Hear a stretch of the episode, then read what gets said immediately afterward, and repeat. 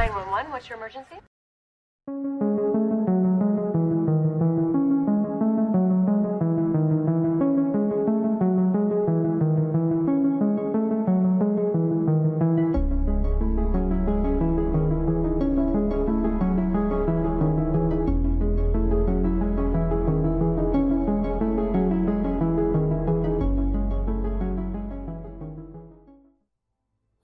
Amigos, espero que estén todos súper bien.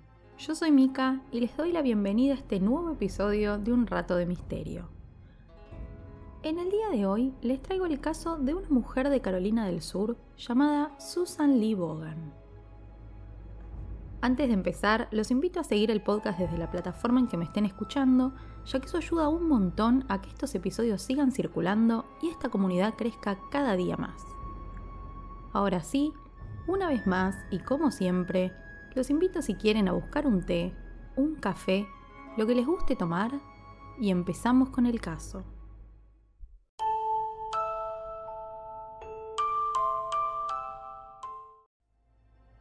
La protagonista de la historia de hoy es una mujer llamada Susan Lee Vaughan Smith. Y como me gusta hacer al presentarles un nuevo caso, quiero arrancar contándoles un poco sobre su vida. Susan nació en 1971 en Carolina del Sur y fue la tercera hija de Linda y Harry Vaughan. La infancia de esta mujer estuvo marcada por la tragedia. Cuando tenía tan solo 7 años, su padre se suicidó pocas semanas después de que su esposa le pidiera el divorcio. Y este hecho marcó a sus hijos de por vida. Poco tiempo después del suicidio, la madre de Susan empezó a salir con un hombre muy adinerado llamado Beverly Russell. Y unos meses después ya estaba casada y viviendo en la mansión de su nuevo marido. Este cambio de vida fue muy difícil para Susan, y luego de un par de años viviendo en el lugar intentó suicidarse. La situación empeoró al cumplir los 16 años, cuando el marido de su madre empezó a abusar sexualmente de ella. Si bien Susan denunció a este hombre ante la justicia, no pasó demasiado. Lo alojaron de la casa por un tiempo y cuando regresó, el martirio de la joven fue aún mayor porque los abusos no pararon, pero ahora se le sumaban los castigos de su madre y su padrastro por haber hecho pública la situación y arruinar, entre comillas, la reputación de la familia. Para 1988, Susan ya tenía 17 años, trabajaba en un almacén local y mantenía relaciones con dos compañeros de trabajo, uno de su edad y un hombre mayor que estaba casado. Cuando este último decidió terminar la relación con Susan, ella intentó nuevamente quitarse la vida, pero fue rescatada por un equipo de médicos.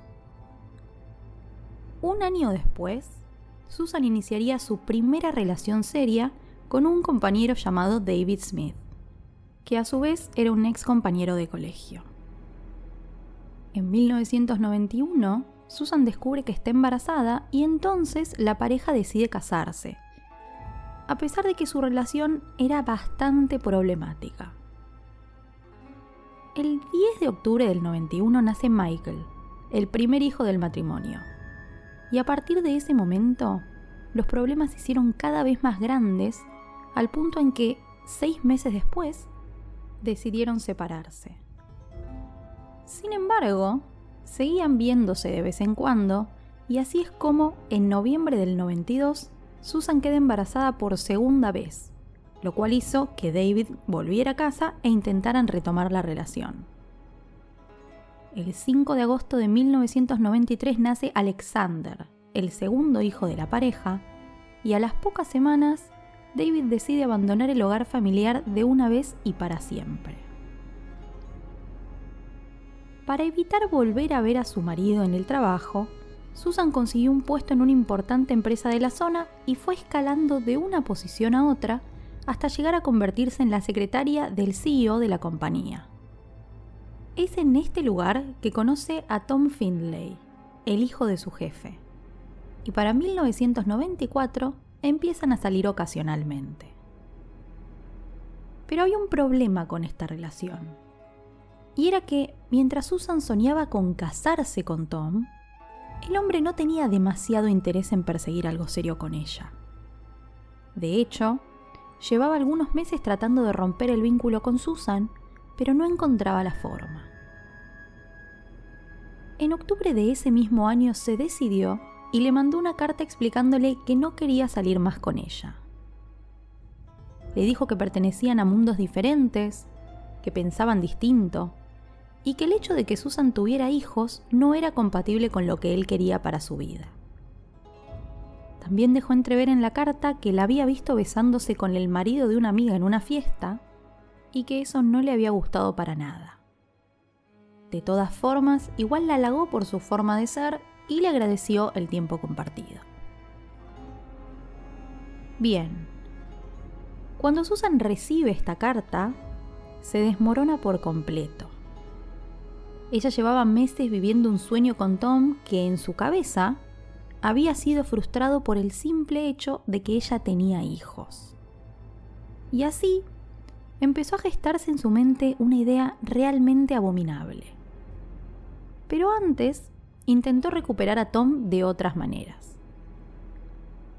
Cuando apenas se separan, Susan se empieza a ver con David, que todavía era su marido legalmente pero además se veía con su jefe, el papá de Tom, y había retomado el vínculo con su padrastro, a pesar de que los abusos sexuales seguían.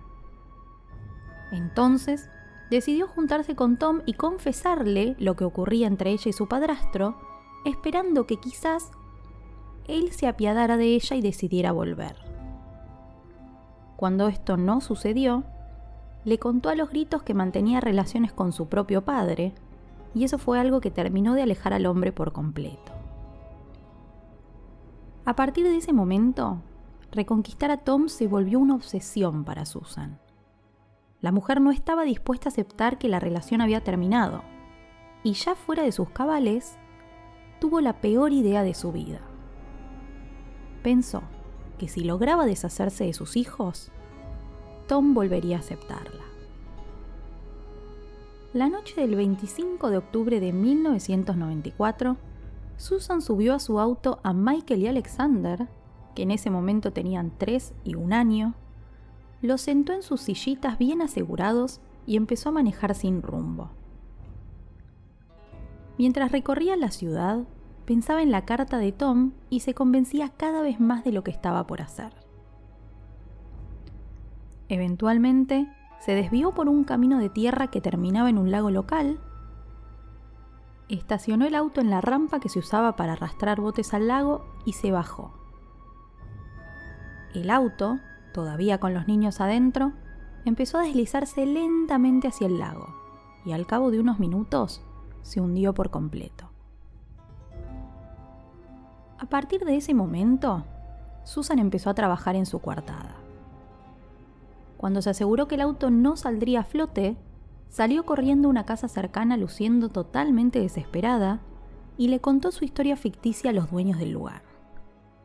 Según ella, estaba manejando por la ciudad con sus hijos cuando un hombre armado se abalanzó mientras esperaba en un semáforo, la hizo manejar un par de kilómetros, la bajó del auto y se fue con los niños en él.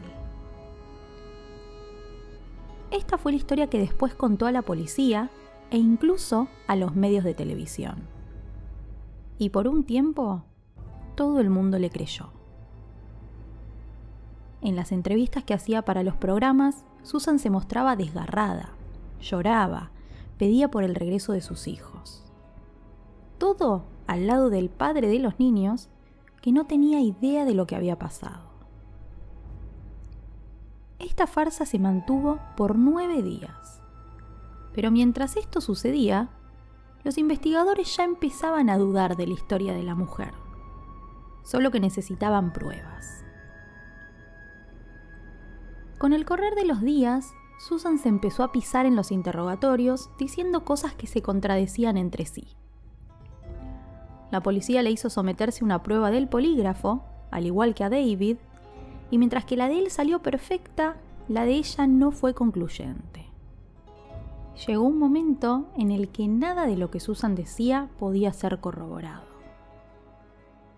cuando la policía ya estaba segura de que la mujer mentía, decidió directamente enfrentarla. Y ella, que se vio acorralada, confesó todo. Además de contar la historia y lo que hizo con los niños, agregó que en realidad había intentado suicidarse con los chicos adentro del auto, pero que a último momento se arrepintió y se bajó. Aunque para ese entonces ya nadie le creía. Con toda esta información, la policía logró localizar el auto en el fondo del lago y adentro a los cuerpos sin vida de los niños y la carta de Tom. En el juicio por el crimen, los abogados de Susan intentaron defenderla afirmando que, al momento de los hechos, estaba atravesando una situación que le impedía actuar con normalidad, y se apoyaron además en la historia de su vida y los abusos de su padrastro. Después de 10 días de juicio, Susan fue condenada a cadena perpetua con posibilidad de libertad condicional a los 30 años de prisión. Y así quedó presa en una cárcel de Columbia, aunque por problemas de conducta y relaciones que tuvo con algunos agentes penitenciarios, la trasladaron a otro correccional en Carolina del Sur. Hasta el momento, Susan sigue en este correccional y así lo hará al menos hasta el año 2025, cuando la justicia le permitirá volver a circular por las calles como una mujer libre.